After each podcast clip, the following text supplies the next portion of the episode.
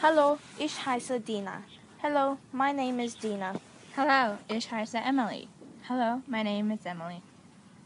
And today we'll be teaching you how to say the country, which is Das Land.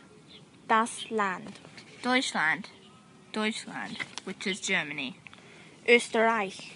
Österreich, which means Austria. die Schweiz, die Schweiz, which is Switzerland, England. England, which means England. Irland, Irland, which is Ireland, Scotland.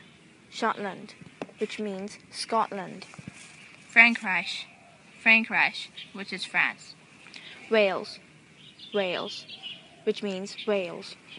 China, China, which means China, To live is wohnen.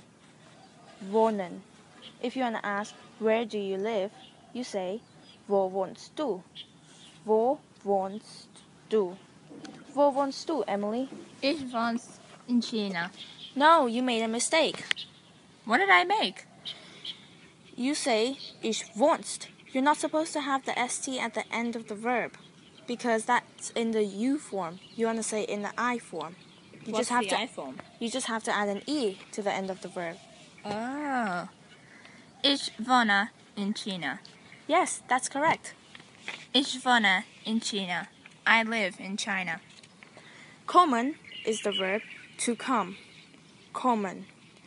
If you want to ask where do you come from, you say woher kommst du? Woher kommst du? Emily, woher kommst du? Ich komme aus Australien. Ich komme aus Australien. I come from Australia.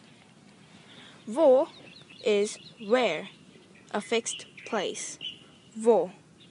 Woher means where from, from a place to another. Now you've learned some German, and now you can go speak it with your friends. Yay!